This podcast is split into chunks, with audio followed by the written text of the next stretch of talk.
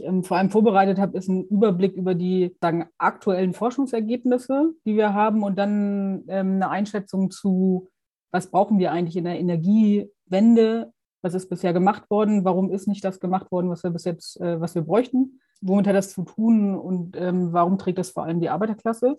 Und dann habe ich noch so einen kleinen Exkurs gemacht zu, weil das ja auch in der Anfrage war, was passiert eigentlich zurzeit in China und Russland, dazu aber nur ganz wenig und danach eine offene Diskussion, wie wir mit dieser Kampagne umgehen können. Teile jetzt auch mal den Bildschirm und fangen eigentlich mit einem bisschen anderen Thema jetzt ähm, aktuell an. Es ist zurzeit eine Studie erschienen, die sozusagen uns nochmal noch mal vor Augen führt, ähm, was der Kapitalismus ähm, eigentlich mit unserer Umwelt macht. Also vielleicht kennt ihr dieses Bild schon. Ich hatte das auf anderen Tagungen auch schon mal gemacht oder habe von den Konzepten ein bisschen was gehört. Ähm, dass es Einschätzungen dazu gibt, in welchen Umweltbereichen der Mensch, kapitalistische Produktion oder unser insgesamt das Leben der Menschheit und damit vor allem vom Kapitalismus ähm, in die Ökologie der Erde so stark eingegriffen haben, dass wir eigentlich planetarische Möglichkeiten, die wir haben, schon überschritten sind. Das heißt, in den letzten Jahren ist eben schon so gewesen, dass wir ganz massiv in der Diskussion hatten, dass wir ein Artensterben und einen Verlust von Biodiversität haben. Wir haben einen immensen im Eintrag ähm, und Verbrauch von Düngemitteln wie Phosphor und Stickstoff, der auch weit über die planetarischen Grenzen hinausgeht. Also wir bringen viel mehr äh, Dünger in die ähm, Umwelt ein, ähm, als das dem Planeten gut tut. Ähm, was daraus folgt, sind Sauerstoffminimalzonen im Ozean, Fischsterben und solche Katastrophen. Und ein anderer Bereich ist die Abholzung von Regenwäldern und Landnutzungsveränderungen. Ähm, dieses Paper oder diese Diskussionen ist eigentlich schon mit dem Club of Rome entstanden und dann ähm, in den letzten Jahrzehnten ein bisschen mehr diskutiert worden. Und was ihr hier vielleicht sieht, ist, dass hier zwei Bereiche sind, die noch gar nicht wissenschaftlich ähm, orientiert und untersucht worden sind. Das ist einmal Partikelverschmutzung in der Atmosphäre. Dabei geht es vor allem um NOx-Schadstoffe, ähm, aber auch Feinstaub in der Atmosphäre. Und das andere war eine Einschätzung zur Einbringung neuartiger Substanzen und Organismen. Was damit gemeint ist, ähm, ist vor allem Plastik, ähm, Chemikalien, Antibiotika oder Pestizide. Und dazu gibt es jetzt ganz aktuell eine Veröffentlichung, die das versucht haben, mal zu quantifizieren, was auf der Welt passiert ist. Und was ihr hier seht, ist, dass eben genau der Bereich, also Eintrag von diesen Substanzen in die Umwelt, auch mehr als dreimal ähm, die planetarischen Grenzen ähm, überschritten. Also das, was alle befürchtet haben, ähm, und mit den Mikroplastik- und Plastikanteilen im, ähm, im Ozean sich sozusagen angedeutet hat, ist jetzt nochmal wissenschaftlich ähm, belegt worden.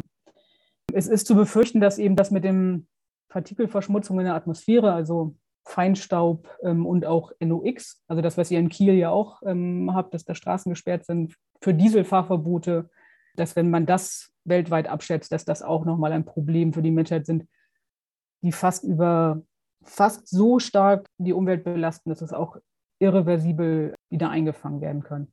Und ein Punkt davon, und das aber nicht so schlimm wie diese anderen Bereiche, ist die Klimakrise, die wir zurzeit ähm, haben. Und das Spannende ist eben, dass alle diese einzelnen Teilbereiche sich gegenseitig bedingen und verstärken werden. Also wenn wir Schadstoffe in Ökosysteme einbringen, also das heißt ins, ins Meer, in den Fluss, in den Boden, dann sind da, werden da Mikroorganismen von geschadet, die da nicht so viel Pflanzen herstellen können und so weiter. Also die bedingen sich gegenseitig und verstärken sich.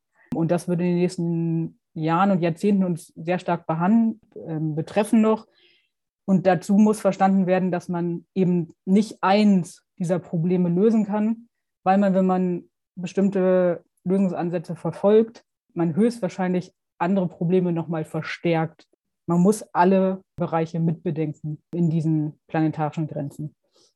Das ist vielleicht jetzt so ein kleiner Eintrag vorneweg. Man könnte ja zum Beispiel auch davon ausgehen, dass ähm, Atommüll zum Beispiel ja auch Substanzen sind, die nicht in die Umwelt gehören, sondern die vorher gut im Boden versteckt waren und durch ähm, Anreicherung jetzt noch gefährlicher geworden sind. Das ist natürlich auch ein ähm, Umweltproblem, was wir haben. Jetzt würde ich noch ein bisschen ähm, auf die Schlaglichter ähm, zum Klimawandel ähm, eingehen, weil die ja direkten Einfluss auf ähm, unsere Energie haben, weil wir alle wissen, das haben wir am Parteitag beschlossen, aber das kann ja auch keiner mehr ernsthaft ähm, bestreiten, ist, dass den aktuellen Klimawandel und damit die Erderwärmung bedingt ist oder sich dadurch herleitet, dass wir fossile Energieträger ähm, aus dem Erdinneren herausholen, verbrennen und in den Kreislauf bringen und damit Treibhausgase in die Atmosphäre entweichen ähm, lassen. Hier nochmal für euch als kleine Erinnerung haben wir den Kohlenstoffkreislauf. Da würde ich gleich nochmal drauf eingehen. Also ich finde es wichtig, dass wir verstehen, dass es nicht irgendwie darum geht, wir haben irgendwo was und packen das dann in die Atmosphäre, sondern ähm, dass wir versuchen, die Umwelt immer als Kreislauf zu verstehen. Also dass man, wenn man etwas irgendwo rausholt und es in einen anderen Subzustand übergeht ähm, und in die Atmosphäre kommt, dann kann der auch wieder da rausgeholt werden und wieder eingelagert werden. Das passiert in unterschiedlichen Skalen, sowohl zeitlich betrachtet als auch räumlich betrachtet. Also das kann Jahrzehnte oder Jahrhunderte dauern, bis zum Beispiel CO2 oder Methan aus der Atmosphäre wieder in den Boden kommt. Das kann aber auch relativ schnell gehen, ähm, dass, wir, dass wir das wieder einlagern können. Nur, dass wir das jetzt schon mal ähm, im Hinterkopf haben. Der sogenannte IPPC, also der ähm, weltweite Klimarat, ja, der hat letztes Jahr im November, gab es ja die Tagung in Glasgow, die 25. internationale Klimatagung. und im Vorfeld dieser Tagung wurde der aktuelle IPPC-Bericht veröffentlicht ähm, und der Welt zugänglich gemacht. Und den würde ich jetzt mal ganz kurz ähm, für euch zusammenfassen, was eigentlich so der aktuelle Stand in der Klimafrage und dem Einfluss der Menschheit darauf ist. Diesen IPPC kann man nachlesen auf der Seite ippc.com. Also wenn ihr das mal machen wollt, dieser Bericht umfasst 4000 Seiten und fasst sozusagen die gesamte Grundlagenforschung zusammen. Es ist, glaube ich, unmöglich, dass das Einzelner alles lesen kann und auch durchdringen kann. Deswegen stelle ich euch jetzt vor, was sozusagen auf einer Zusammenfassung 40 Seiten, was der IPCC für die Politik gemacht hat, um dann mal klar zu haben, in welchem Punkt wir eigentlich gerade befinden. Dass es eindeutig nachgewiesen ist und nicht mehr in Frage steht, dass durch menschlichen Einfluss die Atmosphäre, der Ozean und das Land sich erwärmt und dass diese Erwärmung schnell vonstatten geht. Also es Rapid Changes, also schnelle Veränderungen zurzeit wir im Klima erleben. Aktuell sind die Treibhausgase in der Atmosphäre, ähm, haben sich erhöht beim CO2 auf 415 ppm, also Parts per Million.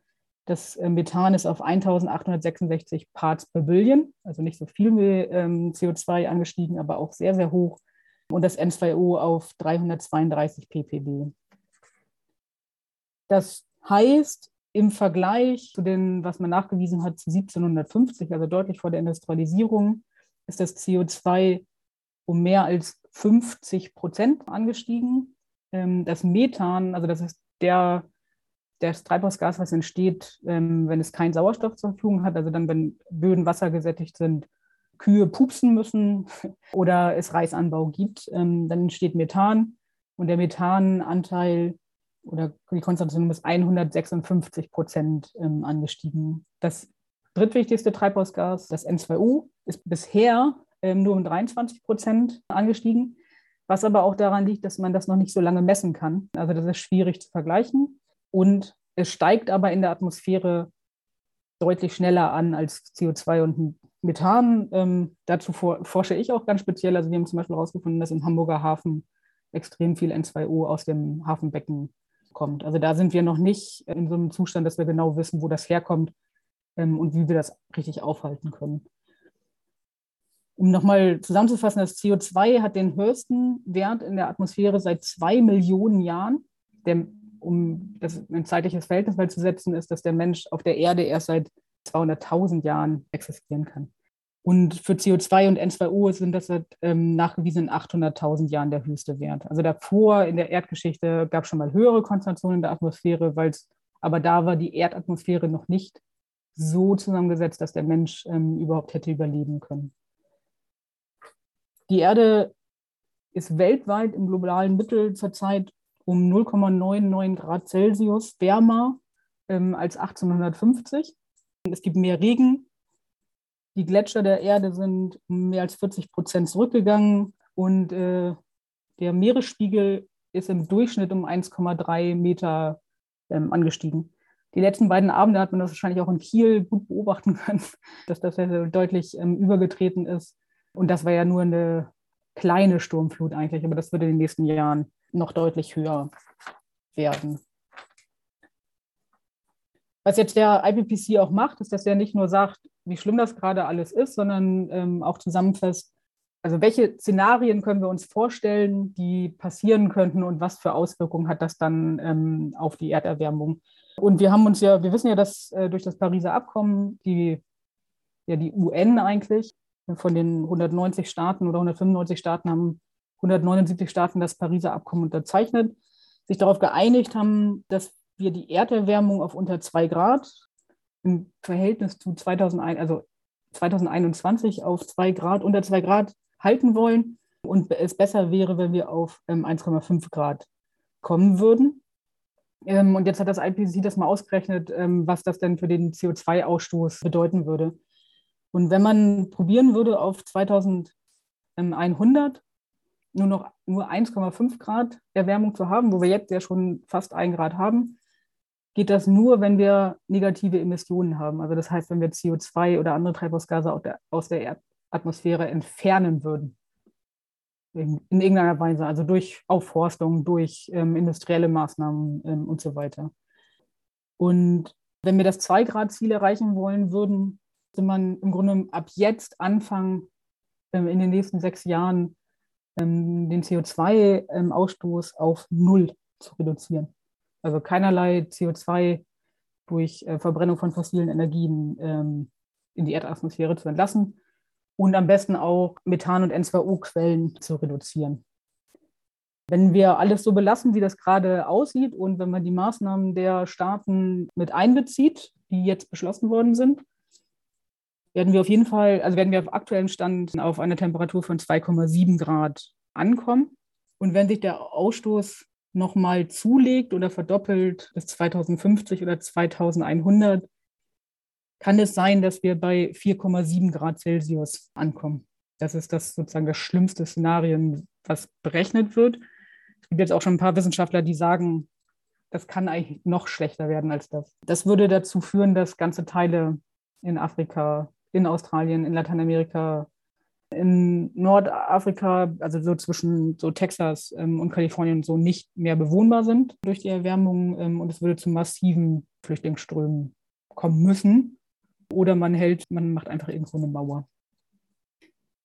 Genau, also Deutschland hat jetzt auch angefangen, nicht nur Vorstellungen zu entwickeln, wie man die N2O-Emissionen oder die CO2- und Treibhausgasemissionen reduziert, sondern die fangen jetzt auch massiv an, Projekte zu fördern, die sich damit auseinandersetzen, wie man diese Negativemissionen machen kann. Weil das wird irgendwann in so einen Handel kommen. Wir können auch so und so viel fossile Energie verbrennen. Dafür müssen wir aber das und das vorantreiben. Also eine Idee ist zum Beispiel, die Aufnahmekapazität des Ozeans für CO2 zu erhöhen. Das kann man aber eigentlich nur machen, indem man ähm, die anderen planetarischen Grenzen ignoriert. Also man kann das mit Düngung des Ozeans machen. Wir haben aber vorhin schon gelernt, dass im Bereich von Stickstoff und Phosphat der Ozean oder die, die planetarischen Grenzen eh schon überschritten sind. Also wäre es sozusagen, man könnte das CO2 dann zwar binden, würde aber ganz andere Probleme in der Welt auslösen. Also dass die Projekte, die zurzeit angedacht sind, massiv von der Bundesregierung gefördert werden, sind, sagen wir mal, nicht richtig durchdacht und nur allein auf das Ziel der CO2-Reduzierung ähm, fokussiert. Und das, was vor allem die Idee sein müsste, wäre, also man die fossilen Energien, wenn ihr das jetzt hier auf dem Bild seht, sind ja im tiefen Sediment eingelagert. Und was man machen müsste, wäre, das CO2, was wir hier in der Atmosphäre haben, in irgendeiner Weise wieder in den Boden zu bekommen oder in die Biosphäre, in die oberen Böden als Humus einlagern. Und daran muss weiter geforscht werden. Das kann Aufforstung Ozean sein, das kann ähm, Seegraswiesen in der Nordsee sein, die werden hier gerade versucht zurückzugewinnen ähm, und die, das Ökosystem wieder so einzustellen. Das können Mangrovenwälder sein. China hat ja auch, glaube ich, äh, einen Landstrich aufgeforstet, was doppelt so groß ist wie Deutschland. Ähm, also die tun da was für die negative Emissionen, aber industriell ist der, das zurzeit eigentlich nicht richtig möglich und vielleicht auch eben nicht richtig sinnvoll. Was heißt das jetzt eigentlich alles für die ähm, Energiewende, die ja seit ein paar Jahren eingeleitet worden ist und ähm, wo auch die Bundesregierung sehr ambitionierte Ziele gemacht hätte? Aber das heißt für uns eigentlich weltweit betrachtet, wir müssen so schnell wie möglich, also am besten übermorgen, raus aus der Verbrennung fossiler Energieträger. Und das ist ähm, sowohl Öl Kohle, aber auch Gas. Also dieses ganze, die ganze Debatte um Erdgas ist ja nicht so schlimm, ist ein Übergangsenergieträger oder sonstige Debatten. Macht eigentlich keinen Sinn, weil Erdgas ist Methan, Propangas, wird verbrannt zu CO2. Es wird beim Transport methanfrei. Also es ist keine bessere Alternative zu Kohle oder Öl, sondern auch da muss massiv und schnell ausgestiegen werden. Was natürlich nicht so einfach ist, wenn man keine Alternativen hat. Das heißt aber auf den Punkt gebracht ist, dass sozusagen wir erneuerbare Energien ähm, brauchen.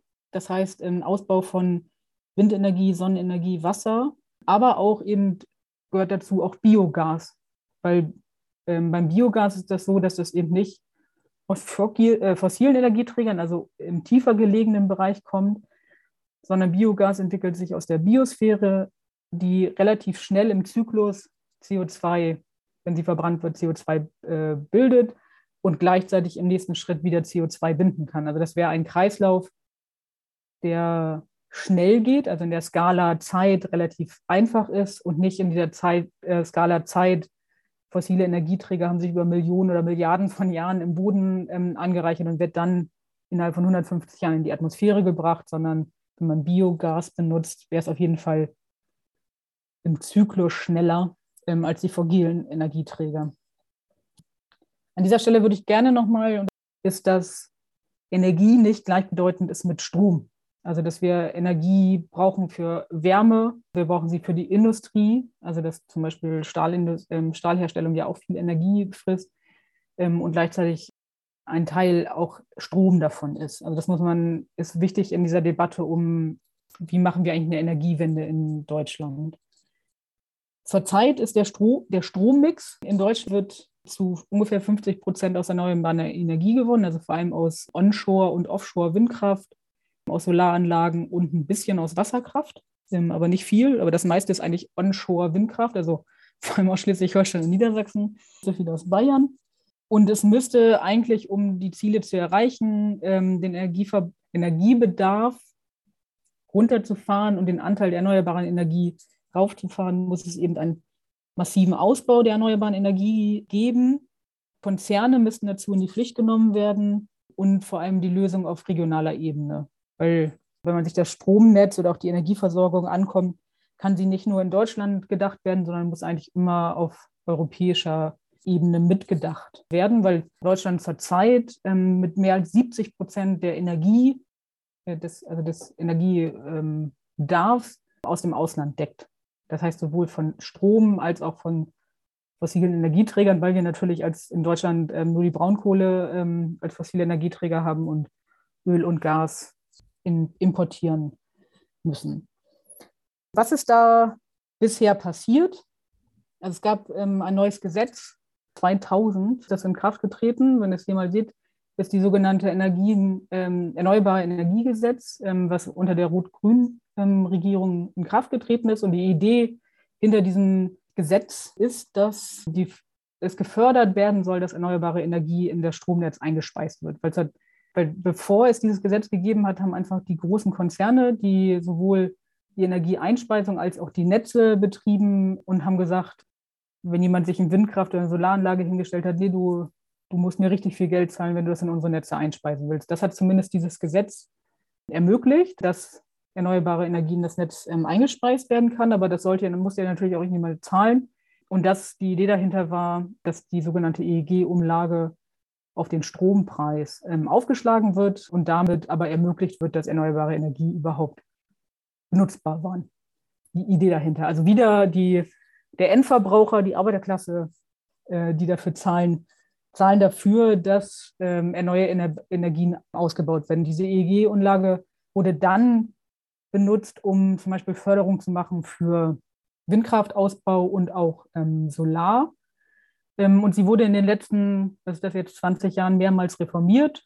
Ähm, und man sieht hier auch, wenn man sich ähm, diese Entwicklung anguckt, dass also der Anteil der, des grünen Stroms kontinuierlich angestiegen ist, aber nicht extrem. Dass es auch eine Auszahlung gegeben hat, eben an die die Leute, die EEG oder erneuerbare Energien ausgebaut haben.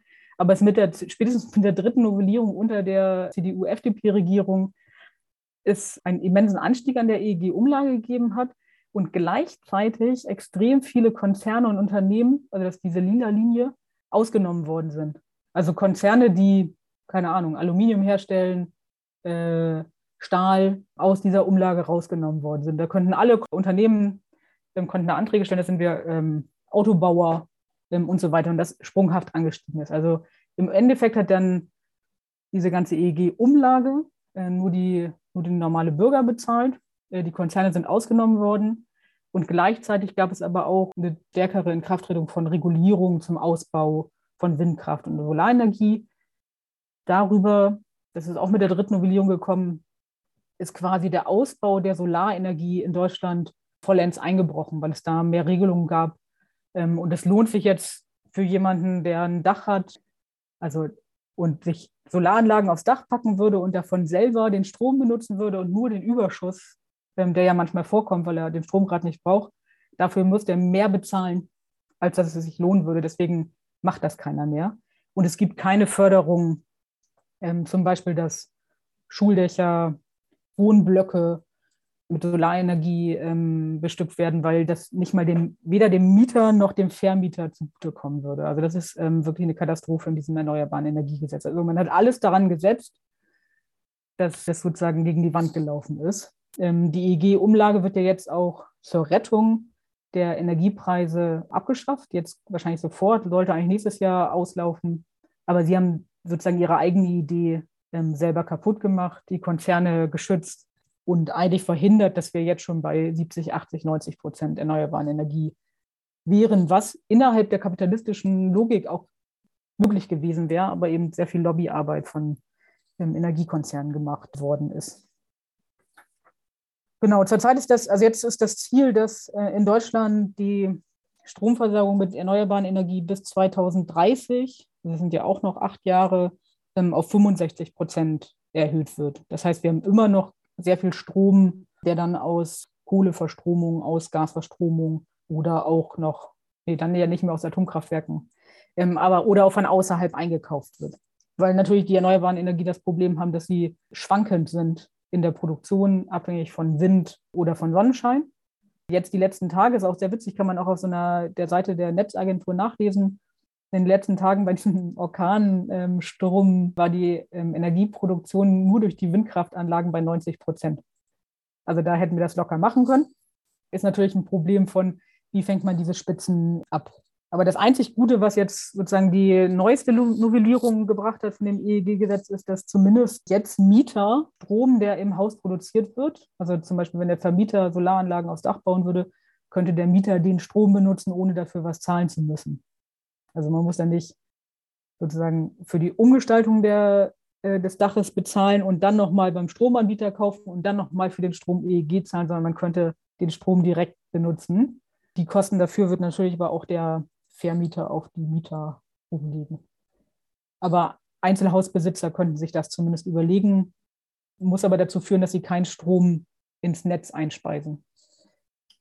Genau, und man darf jetzt als Privaterzeuger mehr Strom insgesamt, wenn man eh schon die Anlage hat, darf man mehr Strom auch ins Netz geben, ohne dass man da zusätzlich Geld bezahlt.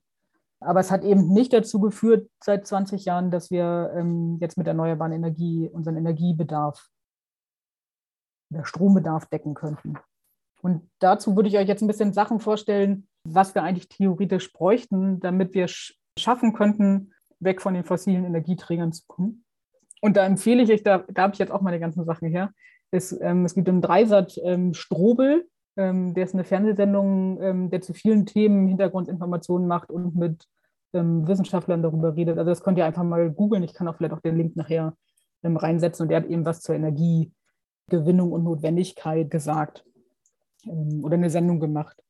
Und vielleicht, damit man einfach mal die Größenordnung hat, ist, dass wir heute einen Energieverbrauch, also das heißt inklusive Strom, ähm, Wärme ähm, und anderen Energieformen von 3700 Terawattstunden haben. Terra, also das ist wie bei eurer Festplatte, die ihr zu Hause habt, also man hat Kilobyte, Megabyte, Gigabyte und dann Terabyte, also das ist so ein 12 Nullen, glaube ich, hinten dran. Das ist das, was wir zurzeit verbrauchen. Und davon wird 70 Prozent ähm, von außen nach Deutschland eingeführt. Und die Idee, die jetzt ähm, unsere Herstellenden und die Industrie hat, dass wir probieren wollen, weil von diesen 3700 Terawattstunden geht in der Stromgewinnung ein extrem großer Teil verloren. Also weil wenn man ähm, Gas verbrennt oder Öl verbrennt und daraus Strom macht, hat man Effektivität von 10 bis 12 Prozent. Und das macht natürlich, das ist eine immense Energieverschwendung. Und wenn man das schaffen würde, den Strom ähm, aus erneuerbaren Energie zu machen und nicht mehr aus fossilen Energien, also dass man direkt den Strom dann auch benutzt, dann könnten wir auf, in Zukunft ähm, nur noch einen Energieverbrauch von 1500 Terawattstunden haben. Das muss man sich ein bisschen vergegenwärtigen. Das heißt, man müsste ganz viel, wo Strom erzeugt wird, auch direkt den Strom benutzen. Das ist Ihre Strategie, ähm, jetzt beim Auto zum Beispiel alles von einem Verbrenner ähm, auf eine Elektromobilität umzubauen. Das hat natürlich ein Dilemma, wenn man einfach alle Autos jetzt umstellen würde, hätte man in Deutschland hätte man die Stromeinspeisung ungefähr um ein Viertel erhöhen. Was natürlich nicht einfach geht, weil dann wäre es ja wieder unsinnig. Warum sollte man ein Auto mit Strom betreiben, die aus der Verbrennung von Öl zum Beispiel oder Diesel kommt, anstatt das Auto direkt mit Diesel zu betreiben? Das würde ja noch mehr Energie verloren gehen. Es gibt aber andere Energieformen, wo wir eben nicht direkt den Strom benutzen können. Das ist zum Beispiel bei Herstellung von Aluminium, von Stahl und so weiter. Oder wenn man international denkt, in der sibirischen Tundra ähm, ein Dieselauto bei minus 50 Grad. Das kann man sich gerade noch vorstellen, dass es fährt. Ein Elektroauto oder ein Elektrobus äh, bewegt sich da kein Millimeter mehr. Also wir brauchen auch in Zukunft Verbrennungsmobilität. Und da ist aber eine Frage, ob was wir da verbrennen wollen. Also ich hatte vorhin schon mal angedeutet, dass es sinnvoller ist, Biogas zu verbrennen, weil es in einem schnelleren Zyklus CO2 wieder einfangen kann als fossile Energieträger. Also deswegen muss man gleichzeitig auch daran forschen, dass man das schafft, Industrieideen zu haben, was man demnächst verbrennen kann, ohne so viel CO2 ähm, in die Atmosphäre zu machen. Wenn wir dann aber nochmal bedenken, dass erneuerbare Energien ja sehr windabhängig, zeitabhängig von Sonnenschein ist, es manchmal Spitzen gibt, die viel produzieren. Also wenn wir es auch schaffen würden, wirklich ein nee, zwei Prozent der Landfläche mit Windkraft vollzubauen und jedes Haus eine Solaranlage bekommen würde, ähm, hätten wir ein Problem, dass ähm, wir sozusagen die Netze so bauen müssen und, den, das, und zwischenspeichern, dass das Netz nicht zusammenbricht ähm, und dass wir den Strom dann haben, wenn wir ihn brauchen. Also ich will ja auch nachts das Licht anmachen ähm, und so weiter. Deswegen ist es extrem wichtig, dass Energiespeichern investiert und geforscht wird. Auch das ist in Deutschland in den letzten Jahrzehnten relativ wenig passiert. Also was es ähm, in Deutschland gibt, sind die sogenannten ähm, Wasserkraftwerke oder Wasserspeicherwerke, also wo du in, in Krümmel zum Beispiel bei uns da in Geestach ähm, gibt es das, da gibt es so einen See, der oberhalb am Geestrücken liegt, da wird ähm, Wasser hochgepumpt, wenn Energie vorhanden ist und durch Turbinen wird Energie gewonnen, wenn man dann andere Energie braucht. Was man auch machen kann, ist, dass man Wärme in, in, also in Salzlösung erwärmt und die kann länger Wärme abgeben und dann könnte man auch so Zwischenspeicherungen machen. Ähm, aber da ist, ist Deutschland sozusagen, hängt hinterher. China zum Beispiel, sehr interessant, hat jetzt ähm, die größte Batterie weltweit äh, gebaut. Vorher war Tesla der Eigentümer davon. Heute ist es China. Ähm, und das Interessante daran ist, dass China in der Batterieforschung ähm, relativ führend ist, ähm, weil wir also wieder an die planetarischen Boundaries oder die Grenzen, planetarischen Grenzen denkt, haben wir ein Problem, wenn wir Schadstoffe einbringen. Und wir haben bei der Batterieproduktion vor allem das Problem, dass da bisher Lithium gebraucht wird. Und Lithium wird zum Beispiel in Chile ganz viel abgebaut und verseucht da ganze Landstriche. Und es gibt jetzt Forschung daran, dass man Lignin benutzt. Lignin ist das, ist ein Großteil von dem Holz äh, in großen Bäumen. Ähm, und das wäre sozusagen ein nachwachsender Rohstoff, mit dem man auch Batterien treiben kann, muss.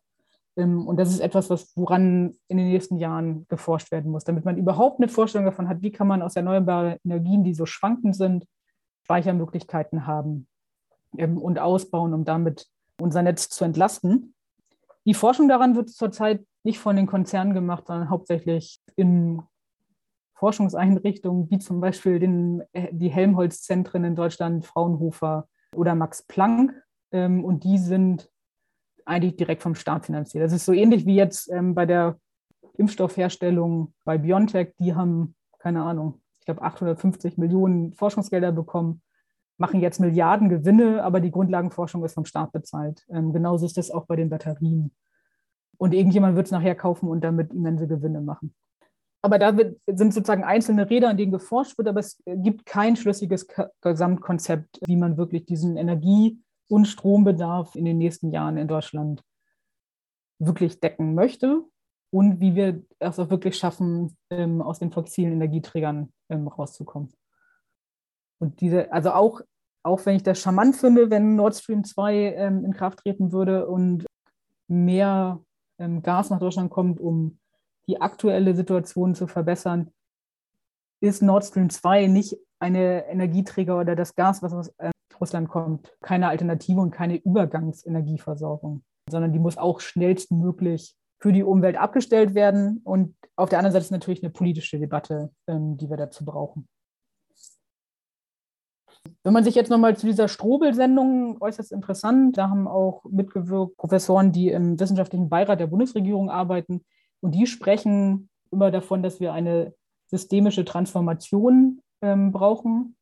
Ähm, und es müssen profitable und nicht profitable Bereiche ineinandergreifen, damit man die Energiewende schafft. Ähm, also da ist schon sehr spannend, ähm, dass sie eigentlich selber, also die, die Wissenschaftler, die eigentlich der Bundesregierung zuarbeiten ähm, sollen, müssen, es verstanden haben, dass, die, dass wir zurzeit die Infrastruktur in Deutschland dafür nicht haben, diesen Energie, diese Energiewende durchzusetzen und dass man bestimmte Bereiche wieder verstaatlichen oder sozialisieren muss, weil man da Geld reinstecken muss. Also sozusagen eine Debatte rückwärts von dem, was seit den 90er Jahren privatisiert wird, wurde, dass das wieder zurückgängig gemacht werden muss. Und das, also es wird nicht so benannt, aber im Grunde wird beschrieben, ähm, dass die Anarchie des Marktes dieses Problem sowohl in Deutschland als auch weltweit nicht lösen kann. Das ist, glaube ich, ein Einfallstor, wo wir anknüpfen können. Ich würde jetzt vielleicht noch eine Exkursion zu China und Russland machen, wenn das für euch okay ist? Also ich habe Niki das ja am Anfang gesagt, ich habe gerade vorgestern, glaube ich, nee, am Freitag ähm, haben wir einen Antrag eingereicht, zusammen mit dem Institut für Ostseeforschung und zwei großen Forschungsinstituten in China, also einmal Shanghai University und einmal das zweite Ozeanographie-Institut ähm, in Hongwei, ähm, wo wir im nächsten Jahr, ab nächstes Jahr für drei Jahre im ostchinesischen Meer ähm, forschen wollen, über die Wasserqualität und die Verbesserung der Wasserqualität und den Eintrag von Stickstoff.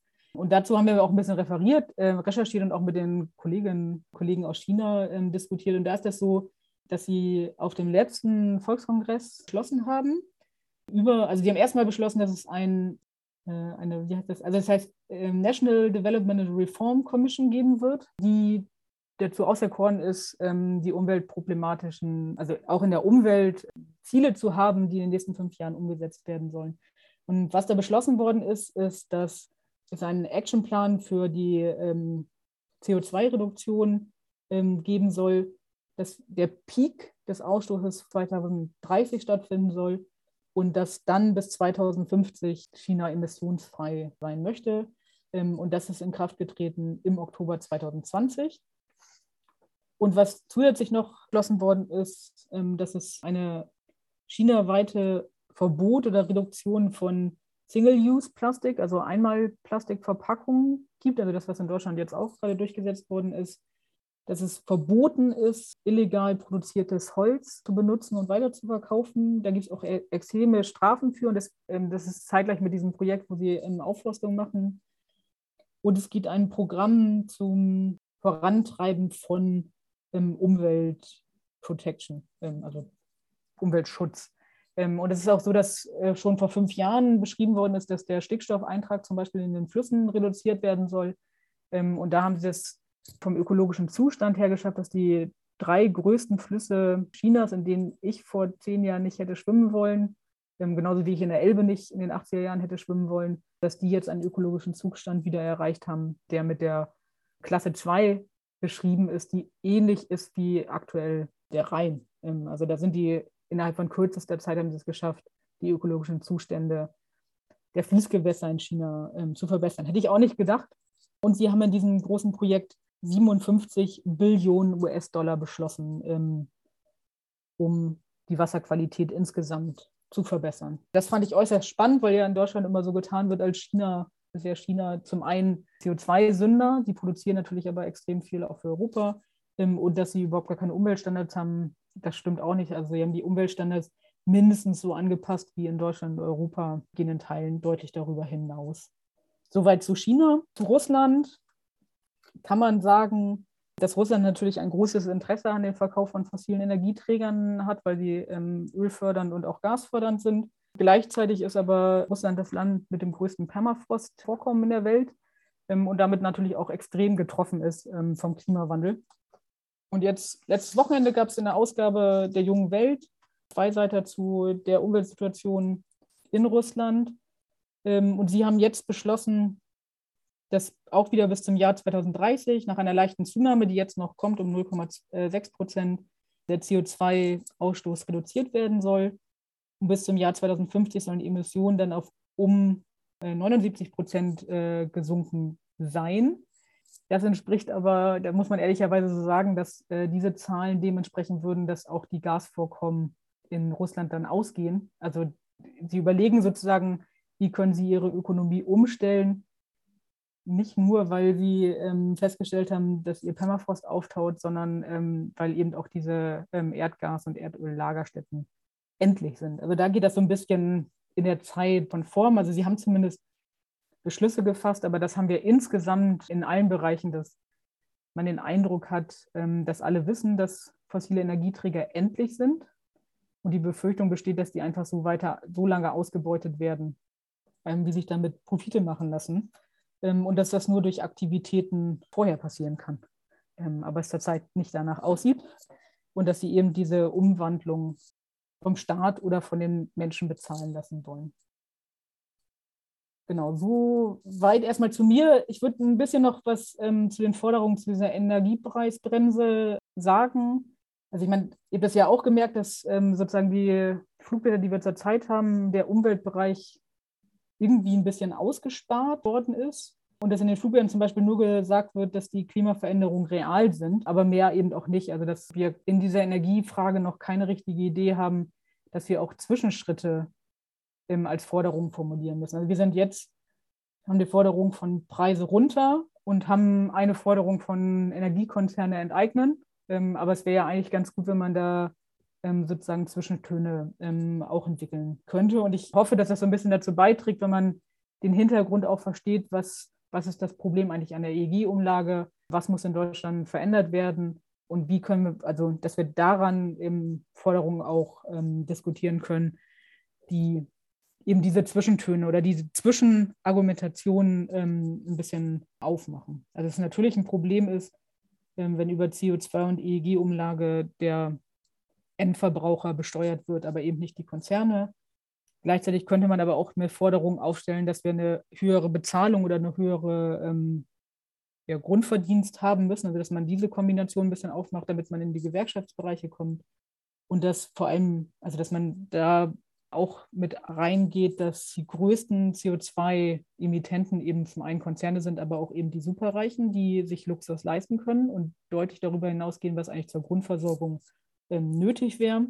Und ich denke, dass ein Punkt für uns auch sein kann, dass wir an dieser systemischen Transformation, die sowohl im Wissenschaftsbereich als auch in den Gewerkschaften ähm, diskutiert wird, dass wir da die Möglichkeit haben, ähm, mit einer Klassenanalyse anzudocken und sozusagen die Klassenfrage da auch ähm, zu stellen, was ein bisschen Arbeit bedeutet und nicht nur sagen kann, Energieversorger äh, Versorger, äh, enteignen. Die Forderung finde ich natürlich richtig, aber ich denke, sie muss ein bisschen mehr ausargumentiert werden.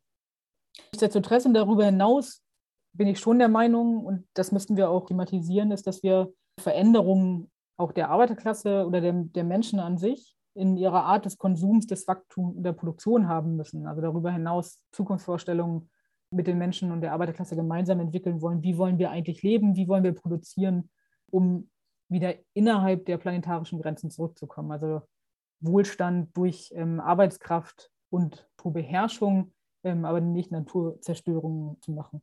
Und dafür brauchen wir Konzepte.